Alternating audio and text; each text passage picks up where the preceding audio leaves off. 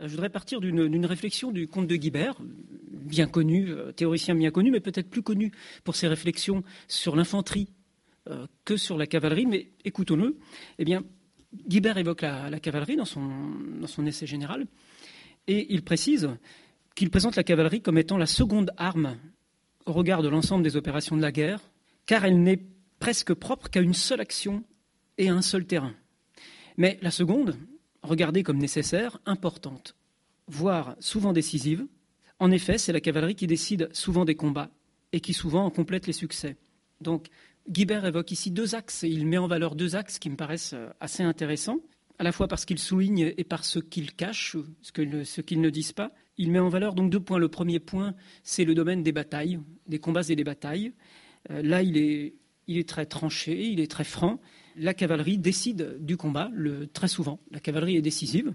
Alors c'est effectivement euh, ce que l'on entendait déjà au XVIIe siècle. Euh, Bertrand a cité quelques, officiers sur ce point-là. N'y aurait-il donc aucune nouveauté au XVIIIe, à l'époque où euh, le fusil à silex et la baïonnette ont remplacé la pique, permettant une plus grande mobilité de l'infanterie, et à une époque également où l'artillerie voit son rôle et ses effectifs croître de manière considérable? Le XVIIIe n'apporterait-il rien d'autre par rapport au XVIIe de ce point de vue-là sur les champs de bataille? Ou au contraire, y aurait-il ici l'occasion d'examiner des transformations importantes? Le deuxième point, c'est ce que hum, Guibert englobe sous le terme de l'ensemble du reste des opérations de la guerre. Et là, à l'inverse, le rôle de la cavalerie paraît très effacé. Alors, soit, soit Guibert, lorsqu'il parle de cavalerie, n'envisage ici que ce que nous appellerions la cavalerie lourde, et là, le, point sémantique, euh, tu l'as évoqué également, on peut y revenir, mais il faut être, prudent. Ce que, euh, ce que nous appellerions cavalerie lourde, la cavalerie de ligne, est appelée à l'époque soit cavalerie légère, souvent, soit cavalerie tout court. Donc les dragons et les hussards ne sont pas de la cavalerie, ce sont des dragons et des hussards. Alors lorsque Guibert parle de cavalerie, c'est peut-être donc à cette cavalerie de ligne, de bataille, euh, c'est peut-être cela qu'il évoque. Ou alors pense-t-il réellement que la cavalerie n'a plus guère d'utilité dans les opérations de la guerre, dans l'art opératif En tous les cas, ces deux axes évoqués de cette manière-là appellent un approfondissement. Et j'aimerais m'appuyer sur eux pour essayer d'interroger l'idée, euh, l'hypothèse d'un renouveau de la cavalerie au XVIIIe siècle, ou, voir peut-être si ce terme est galvaudé. J'aurais, aimé rappeler le cadre euh, avant d'entamer le premier point, mais je pense que euh, comme nous nous trouvons dans la continuité du, XVIIe, ce qu'a évoqué Bertrand me semble en grande partie valide également pour le XVIIIe. le cadre tactique, c'est toujours celui du paradigme de ce que l'on appelle la bataille d'ailes, c'est-à-dire l'infanterie au centre et euh, la cavalerie sur les ailes. Alors certes, le blocage tactique que tu as évoqué et euh, l'augmentation des effectifs de manière euh, considérable vont venir un peu brouiller le fonctionnement de ce, beau mécanisme de la bataille d'ailes, mais je, pense qu'il reste pertinent pour analyser les batailles du XVIIIe en grande partie. Le cadre plus vaste de la stratégie de, de l'opératif, je crois qu'on appellerait aujourd'hui cela l'art opératif, c'est-à-dire le mouvement des armées, eh bien nous avons encore, nous sommes encore dans une époque prédivisionnaire, malgré les, balbutiements tentés par, euh, par Saxe et par, le, euh, lors de la guerre de Sept Ans pour le second, euh, avec des, esquisses de division. Nous sommes quand même encore dans, dans une époque où les armées se, se déplacent en un seul tenant, en un seul morceau, euh, ce qui complique énormément leur mouvement et les rend effectivement difficiles à administrer, à organiser. Le premier point donc évoqué par Guibert, c'est euh, le rôle de la cavalerie dans la bataille. Alors, il me semblait intéressant d'interroger l'idée d'un renouveau au XVIIIe en prenant comme fil directeur, finalement, ce qui est l'action de guerre euh, essentielle de la cavalerie sur le champ de bataille, c'est-à-dire la charge. Donc, si l'on pouvait questionner les éventuelles transformations de la, morphologie de la charge au XVIIIe siècle. Qu'observerions-nous? Eh bien d'abord, on rappelle que cette morphologie de la charge est basée sur trois principes essentiels. D'abord les armes que l'on va utiliser pour charger, le feu, le fer, la vitesse à laquelle se déroule la charge, et enfin le choc ou le contact. Est-il recherché? Est-il esquivé? Et s'il est recherché, selon quel principe on va rechercher le contact et le choc? Ce sont toujours ces trois points euh, qui se combinent pour analyser et pour rendre euh, la morphologie de la charge. Alors, nous nous rejoignons, il y a une transition effectivement de ce point de vue-là. Tu as évoqué le début du XVIIIe. Euh, la morphologie de la charge connaît certaines évolutions dès le début du XVIIIe siècle, alors que le XVIIe est marqué par l'emploi du feu avant le contact. On, tire une, voire deux salves avant le contact. Gustave Adolphe n'a pas complètement supprimé le feu. Eh bien, au début du XVIIIe, on voit certaines évolutions marquantes. il est difficile d'en parler pour la cavalerie française, dans lequel effectivement les pratiques varient beaucoup. Et comme il n'y a pas de texte normatif, et que chaque euh, chef de corps fait bien ce qu'il veut, on, peut trouver, je pense, les, exemples des deux côtés. Euh, des, régiments ou des unités utilisant le feu, et d'autres chargeant uniquement à l'arme blanche. Plus généralement, les unités d'élite, pour lesquelles c'est plus facile. Mais euh, heureusement pour nous, certains chefs de guerre, qui sont aussi des grands chefs de cavalerie, vont entamer cette évolution euh, si on prend le critère du, feu notamment, des armes utilisées, euh, c'est Marlborough qui euh, impose la charge à l'arme blanche, sans aucune préparation par le feu. c'est Charles XII également, sans doute l'un des plus grands cavaliers de son temps, qui, lui, également impose à ses cavaliers, de manière drastique, l'utilisation de l'arme blanche, et il impose, en plus d'ailleurs l'emploi de, de l'esto plutôt que les coups de taille, et il y rajoute le galop. Pour Charles XII, on doit charger au galop, de manière absolue. Pour ce dernier point, Charles XII ne fit pas école et son exemple ne fut pas retenu, mais cette, euh, émergence de, l'idée de se passer du feu pour charger, elle, par contre, va s'enraciner et va, sans doute progressivement se, développer dans les cavaleries européennes. Et pour ce qui est de la cavalerie française, l'étude de la pensée militaire et des écrits des officiers euh, nous montre cette évolution en cours on, y perçoit les débats euh, qui ont lieu à cette époque-là, dans les années 20-30, euh, après la guerre de succession d'Espagne, au moment où, après ce grand conflit, on se pose et on réfléchit, on polémique et l'on débat.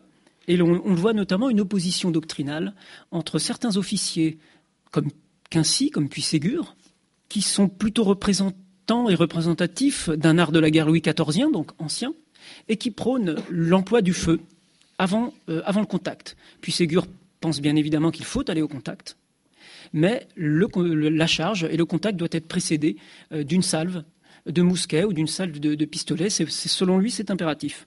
Il faut tirer avant de se joindre.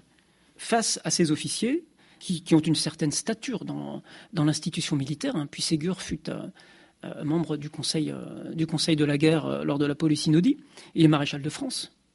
Face à ces officiers, on trouve d'autres officiers peut-être moins importants d'un point de vue institutionnel, mais qui sont, eux, des cavaliers, d'essence cavalière, véritablement.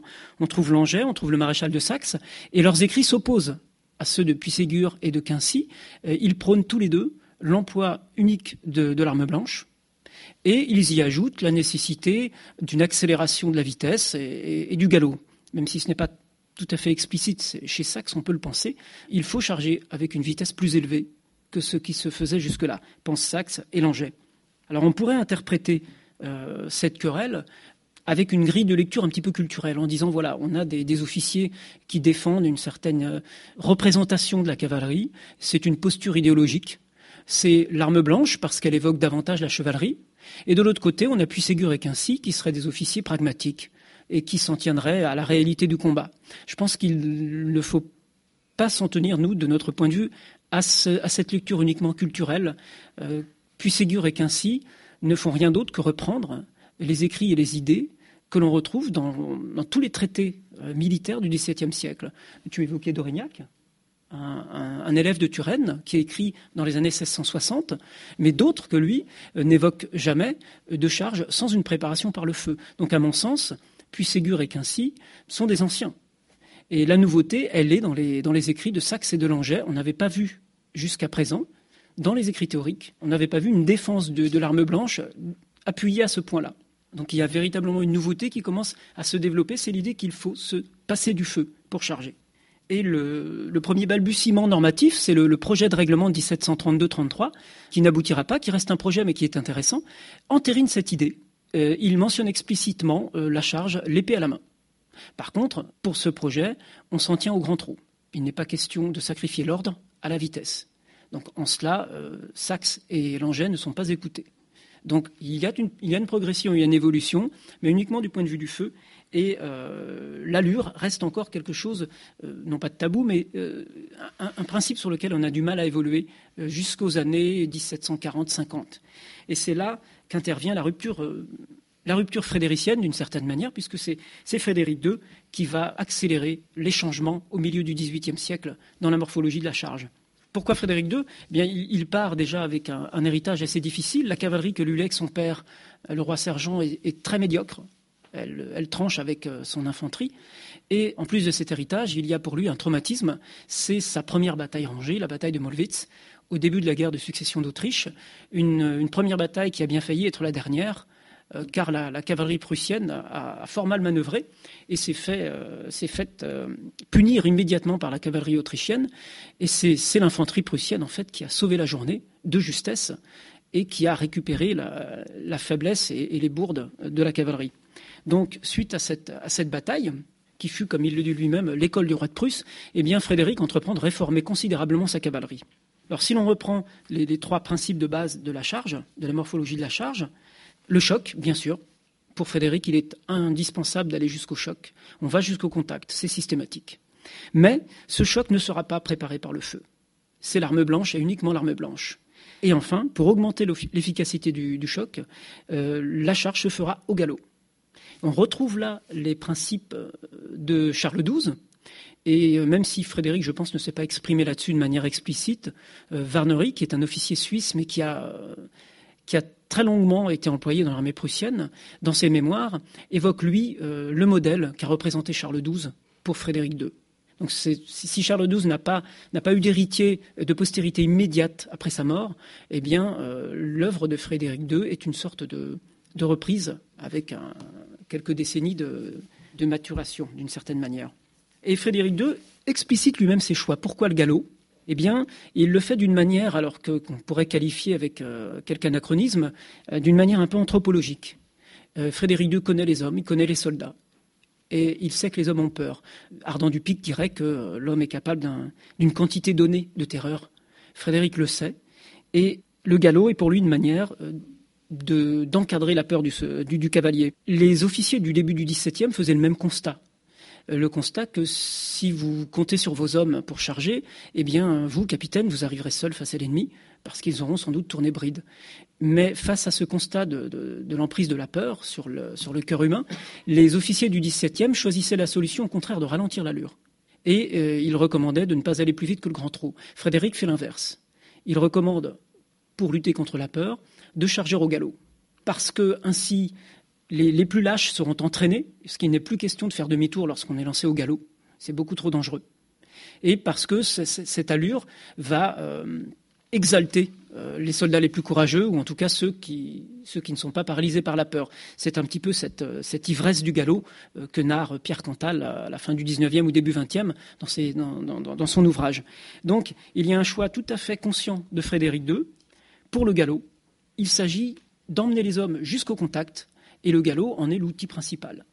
Mais comment y parvient-il? Parce qu'après tout, euh, si l'on partait du même constat au début du XVIIe, pourquoi est-ce qu'on n'a pas euh, favorisé le galop à ce moment-là? Pourquoi est-ce que l'on n'a pas choisi le galop au début du XVIIe Pourquoi Frédéric II, lui, y parvient-il? Eh bien parce qu'il va, il va s'en donner les moyens. À travers le rôle des officiers notamment, les officiers ne sont pas des chevaliers, ils sont des cadres. Ils sont là pour encadrer les cavaliers dans l'escadron. Et ils vont tenir ce rôle de manière extrêmement sévère. Et la discipline prussienne vient également à l'appui euh, du rôle des officiers. Mais à mon avis, c'est principalement euh, par les progrès de l'instruction qu'il va falloir expliquer l'adoption du galop. Si l'on ne faisait pas jusque-là galoper les cavaliers, c'est que, mis à part euh, les unités d'élite, notamment de la maison du roi, ils en étaient incapables. Parce que ce sont des soldats qui sont peut-être paysans, mais en tout cas pas ou peu cavaliers, qui ne savent pas ou peu monter. Et si on les fait charger au galop avec le peu d'instructions qu'on leur donne, eh bien tout l'escadron va se déliter, ou ils en profiteront pour partir. Donc on n'utilise pas le galop parce que euh, ce, serait au, dépens euh, de l'ordre, de l'union de l'escadron. Et si on perd l'union et la cohésion de l'escadron, alors l'escadron est vaincu. Mais Frédéric II va pousser l'instruction très très loin, plus loin qu'aucun chef de cavalerie avant lui, pour, pour, se permettre, pour se donner les moyens d'aborder euh, le galop.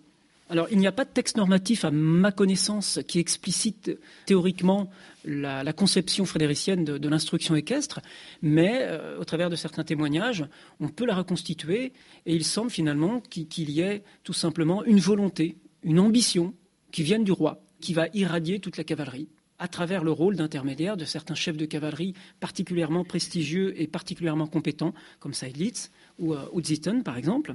Et à la base, il y a tout simplement une idée, comme souvent chez Frédéric II, un grand pragmatisme.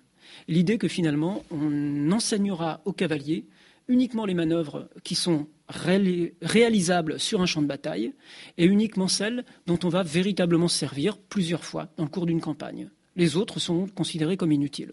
Donc c'est une, équitation exigeante, ambitieuse, mais pragmatique. Elle s'accompagne de sorties euh, et d'entraînements fréquents car si on ne monte pas, on ne deviendra pas, un cavalier. Donc le, roi de Prusse ne, lésine pas sur les moyens pour entraîner ses, troupes et les faire sortir régulièrement. Et les entraîner par cavalier, par escadron, par régiment, par ligne, à plusieurs échelles. L'instruction individuelle et collective est poussée extrêmement loin. Et c'est grâce à cela que Frédéric II va mettre l'Europe à l'école prussienne, car effectivement, euh, il va se doter de la meilleure cavalerie de l'Europe la cavalerie de Frédéric est une des, clés de ses victoires, de manière, euh, très évidente. Euh, vu le schéma tactique de l'époque, euh, celui de la bataille d'Aile, celui, effectivement, dans la plupart des cas, qui arrive à chasser la cavalerie ennemie, gagne un avantage quasiment absolu, c'est-à-dire qu'il ne peut presque plus perdre. L'ennemi ne peut plus espérer qu'équilibrer les choses et se, retirer à la rigueur sans trop de dégâts. Si vous chassez la cavalerie ennemie du champ de bataille, vous avez un atout véritablement de premier ordre et euh, les cavaleries adverses vont être euh, surclassées par la cavalerie prussienne. Les, exemples ne manquent pas. Sort notamment, la bataille de Sort en 1746, où l'on voit une aile gauche euh, des escadrons autrichiens plus nombreux, mieux postés sur une hauteur, et qui vont se faire déloger et bousculer par l'aile droite prussienne, moins nombreuse, mais qui charge au galop, sans s'embarrasser de, préparer sa charge par des, par des salves. Donc les Autrichiens tirent, eux, font leurs salves au mousquet, et euh, au mousqueton, et ils n'ont pas le temps de recharger. Ils ont à peine le temps de, saisir leur épée qui pendait à la dragonne. Les Prussiens sont déjà sur eux, et ils les bousculent. Et les, Autrichiens se voient, euh, se voient obligés de, se retirer dans, la plus grande confusion. On peut citer euh, la bataille de Prague en 1756, qui se déroule de manière tout à fait schématique. On peut citer Dorndorf, où la, cavalerie vient ici rétablir une situation extrêmement compromise. bien sûr, citer Rosbach, où la, cavalerie prussienne, masquée par la, colline de Janus, je crois, réalise un, mouvement d'une rapidité fulgurante pour venir euh, prendre en flagrant délit de marche l'armée des, des, franco-impériaux, l'armée alliée, euh, qui euh, allait à pas de sénateur, espérant tranquillement surprendre le roi de Prusse. Et cette, cavalerie convient en plus tout à fait aux innovations tactiques mises en place par, Frédéric II, notamment l'ordre oblique, puisque selon le principe de l'ordre oblique, il s'agit donc de refuser une aile et d'avancer l'autre, qui sera une aile renforcée. Il s'agit d'aller en quelque sorte déborder l'ennemi, lui barrer le thé, mais on ne peut déborder l'ennemi que si on a chassé sa cavalerie. Même dans l'ordre oblique, la cavalerie a toujours un rôle très important. On se retrouve donc ainsi en Europe, dans les années 1740-50, dans une configuration peut-être assez proche de ce qu'était l'Europe de Gustave Adolphe dans les années 1630, au début des années 1630, avec un phénomène de rupture euh, d'un très long équilibre militaire qui tenait jusque-là parce que aucun des belligérants ne voyait l'utilité de changer, d'innover, de modifier. Tant que tout le monde pratique la même chose, eh bien, euh, pourquoi s'embêter à aller changer des pratiques guerrières, ce qui demande effectivement un effort d'instruction très très très poussé. C'est très difficile. Donc le, la routine s'installe et l'équilibre perdure jusqu'à ce qu'un élément de rupture intervienne. Ici, c'est Frédéric II, qui va contraindre tous les autres protagonistes à s'aligner sur ces standards, à moins d'être contraints, sinon, à, avouer euh, leur défaite et être effectivement défaits à chaque rencontre. Donc les Autrichiens sont les premiers à essayer de se mettre au standard prussien, puisqu'ils vont, l'éprouver les premiers à leurs frais. Euh, les Français seront plus tardifs, tout simplement parce que euh, durant la guerre de succession d'Autriche, le roi de Prusse est encore un allié. Et donc, sans doute, n'ont-ils pas tous encore réellement conscience de l'ampleur des réformes qui ont été mises en place par Frédéric? Mais la bataille de Rosbach sera donc véritablement un choc pour de nombreux Français. Et les témoignages des officiers insistent, ils sont vraiment assez, choqués presque par la rapidité des mouvements de la cavalerie prussienne, par sa volonté d'aller systématiquement et très rapidement au choc directement. Et ils n'étaient pas habitués à cela. Euh, visiblement, la plupart du temps, leurs adversaires leur tournaient le dos avant le contact. Euh, sans doute, le prestige de la cavalerie française, dans, de nombreux cas, jouait. Et ce qu'en déduisent les officiers français, c'est que ce temps-là est terminé et qu'ils ont désormais en face d'eux une cavalerie prussienne qui ira systématiquement au choc et qui va le rechercher et qui est prête pour le choc. Et que donc eux-mêmes vont devoir changer leur pratique ils vont devoir absolument être capables d'être plus disciplinés et de garder leur cohésion, donc de faire des efforts d'instruction.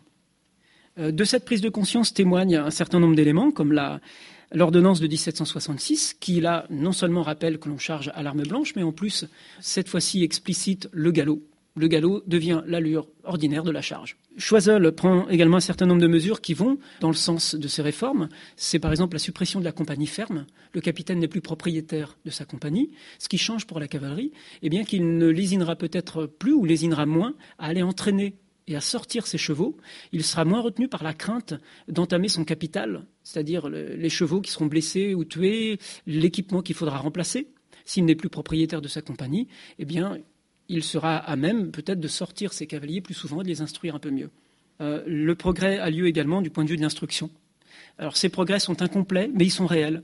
Contrairement à la cavalerie prussienne, la cavalerie française est encore tiraillée à cette époque entre les principes de la haute école, très prégnante, et la naissance de ce qu'on appellera l'équitation militaire, notamment grâce au lieutenant-colonel d'Auvergne à l'école militaire. ce problème est résumé par, par le duc de Castres dans sa semi-boutade lorsqu'il disait que sans équitation, on n'a pas, de cavalerie, mais qu'avec trop d'équitation, on n'en a pas non plus. C'est un peu le, dilemme de l'époque pour les Français. Alors effectivement, un renouveau de la cavalerie sur le champ de bataille, oui, la cavalerie plus efficace, plus efficiente, qui charge au galop et qui charge à l'arme blanche. Euh, très rapidement, il faudrait évoquer le, second point, le rôle de la cavalerie dans les opérations militaires. Bertrand a expliqué euh, déjà que ces missions les missions qui, incombaient à la cavalerie, en dehors de la bataille, étaient très très importantes. Alors Guibert a l'air de laisser penser que ce n'est plus le cas au XVIIIe. Non, ces missions sont toujours les mêmes. Il s'agit euh, de prendre l'angle de l'ennemi, c'est-à-dire localiser et estimer. Il s'agit d'assurer la protection de l'armée. Il s'agit de gêner l'ennemi. Et euh, ces missions sont d'autant plus importantes que les effectifs euh, ont cru les effectifs, on ne dépasse plus, je pense, les, effectifs des grandes batailles de la guerre de succession d'Espagne. Mais on reste à des niveaux d'effectifs très très importants, ce qui rend les marches et les systèmes logistiques également complexes et ce qui fait reposer une grande responsabilité sur les épaules de la cavalerie. Il y a une prise de conscience, sinon de l'importance de ces missions, mais au moins de l'importance de la cavalerie qui est la mieux à même de les accomplir par sa mobilité et sa vitesse, justement. Il y a une prise de conscience, à mon avis, qui intervient, si l'on cherche des ruptures, à peu près également au moment de la guerre de succession d'Autriche. Cette fois-ci, Frédéric II n'en est pas à l'initiative, il en est plutôt la victime, puisque ce sont les Autrichiens qui vont ici prendre l'avantage. Car je, pense finalement que la cavalerie la plus propre à mener ces opérations qu'on pourrait qualifier de petites guerres, la cavalerie la plus propre à cela peut difficilement venir d'armées réglées et disciplinées comme le sont les armées occidentales. C'est une cavalerie qui généralement vient des zones de marche, des zones de frontières, que cela soit à l'Orient ou que cela soit des frontières et des marches euh, ibériques ou, britanniques.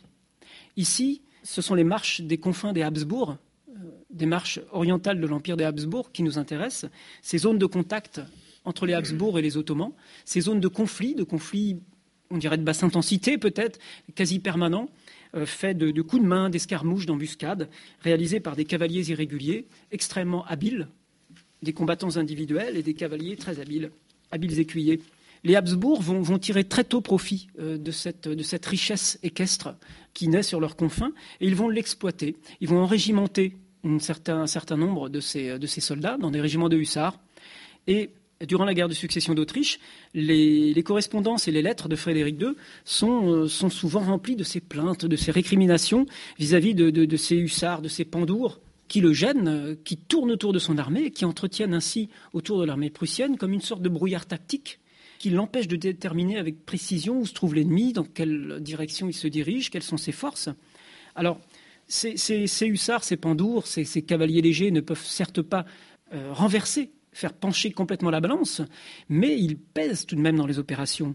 C'est très embarrassant pour un général comme Frédéric II qui appuie sa pratique opérative sur la mobilité mobilité relative pour l'époque, bien sûr, et euh, qui apprécie grandement de, prendre et de garder l'initiative d'un point de vue tactique. Il est contrecarré dans ses, dans ses préférences par l'activité incessante des cavaliers légers autrichiens qui le gênent en permanence et qui gênent également euh, l'exploitation de ses succès tactiques et qui limitent les succès des batailles remportées par les Prussiens. Alors, les, mésaventures euh, de ce point de vue-là ne sont pas réservées à Frédéric II. Les Français font eux aussi l'expérience de la qualité des troupes légères et de la cavalerie légère des Autrichiens. notamment lorsque l'armée française s'engage profondément au début de la guerre en Allemagne, pour aller jusqu'à Prague, dont elle fait le siège et qu'elle prend, eh bien, elle, euh, expérimente donc ici euh, la qualité de la cavalerie euh, légère des hussards autrichiens, qui lui rendent la vie véritablement très très très difficile. Le maréchal de Saxe, qui participa à la, campagne de Prague, va tirer très rapidement les leçons de cette, de cette campagne. Il les tire d'autant plus rapidement qu'il est lui-même un cavalier émérite et qu'il est le fils de l'électeur de Saxe, roi de Pologne, et qu'il a donc une assez bonne connaissance des cavaliers de l'Europe orientale. Il va faire la démonstration de ses qualités et de sa maîtrise des opérations de petite guerre et de, sa maîtrise de la cavalerie légère euh, lors des campagnes de Flandre, lorsqu'il commande en chef dans les Flandres. Il n'y a pas effectivement que Fontenoy pour faire briller le maréchal de Saxe. Euh, Sandrine Picot-Monra avait, avait, bien mis en valeur l'importance notamment de ce qu'on appelle la manœuvre de la Méhaigne en 1746, où en quelques mois, sans aucune bataille rangée, le maréchal de Saxe va chasser euh, l'armée alliée des Hollandais impériaux et, britanniques. Elle va les chasser et obtenir un résultat largement aussi euh, important que si elle les avait défaites en, bataille.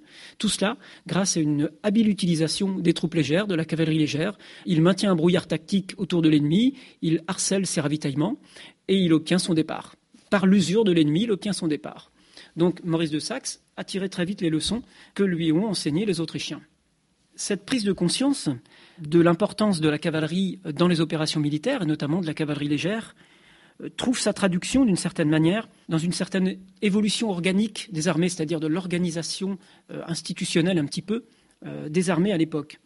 évidemment, Frédéric II s'efforce très vite de créer ses propres hussards et d'étoffer un petit peu l'arme des hussards, même si le, le, premier régiment avait été créé, je crois, dès 1700, 40 ou juste avant la guerre de succession d'Autriche, mais là, il en a véritablement mesuré l'efficacité. Il veut ses hussards. Alors, il va pouvoir compter sur un, très très grand chef de cavalerie légère, donc c'est Zieten, un grand hussard, qui va lui permettre de développer cette arme, même si on peut penser qu'elle n'atteindra jamais le degré d'efficacité tout à fait euh, des hussards hongrois euh, de l'Autriche. En France, eh bien, une évolution est perceptible dès les dernières guerres de Louis XIV. Euh, les dragons commencent dès cette époque-là, il est vrai, à prendre une place importante. Euh, le premier régiment de hussards est créé, euh, tu l'as rappelé, en 1692, et euh, le nombre de régiments de dragons augmente. On arrive à la fin du règne de Louis XIV, je pense, à un dragon pour quatre cavaliers. Donc c'est une proportion qui n'est pas négligeable. Cette proportion reste la même jusqu'au milieu du XVIIIe siècle en France, mais il semble qu'à partir de cette période, elle ne suffise plus, ou en tout cas, on est décidé, on est pris conscience qu'elle ne suffisait plus. Euh, je pense que c'est lié à un autre point que tu évoquais qui me paraît très important, qui est la polyvalence, le principe de polyvalence euh, de la, cavalerie.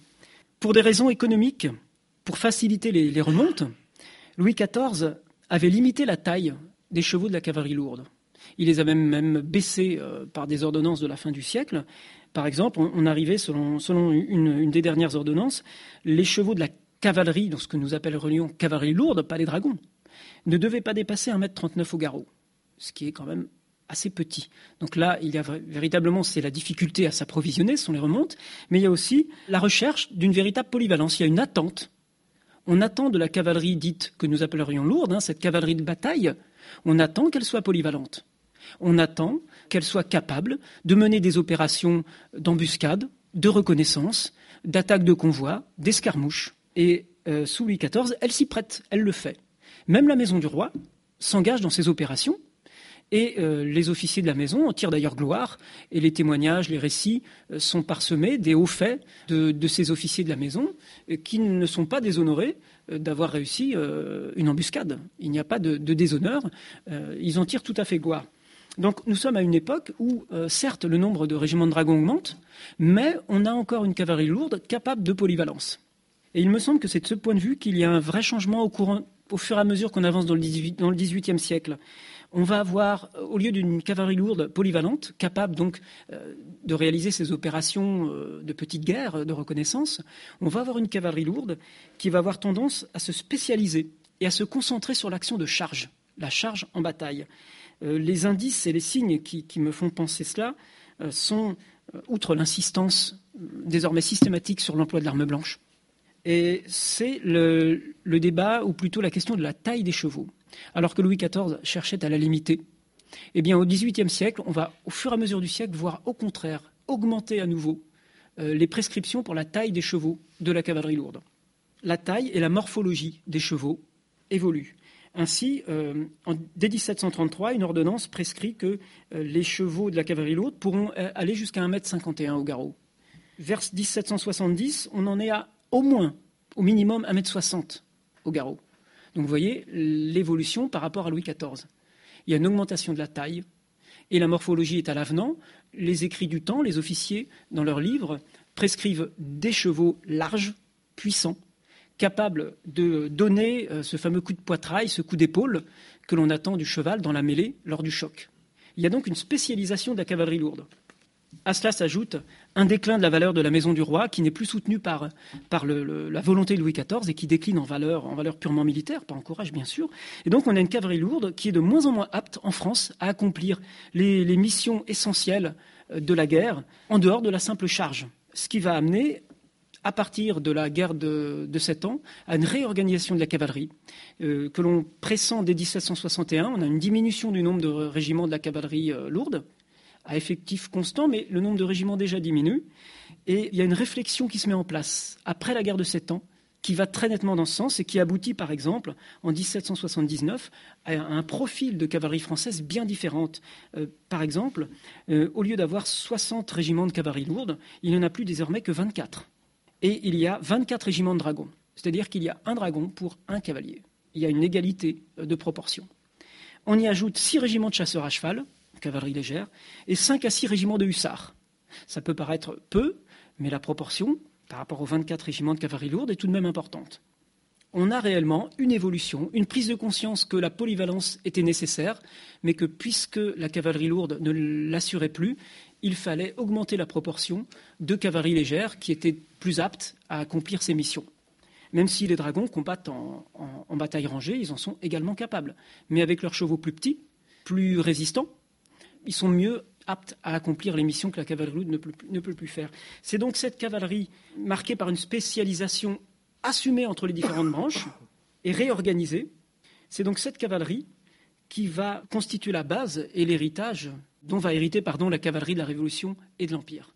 merci.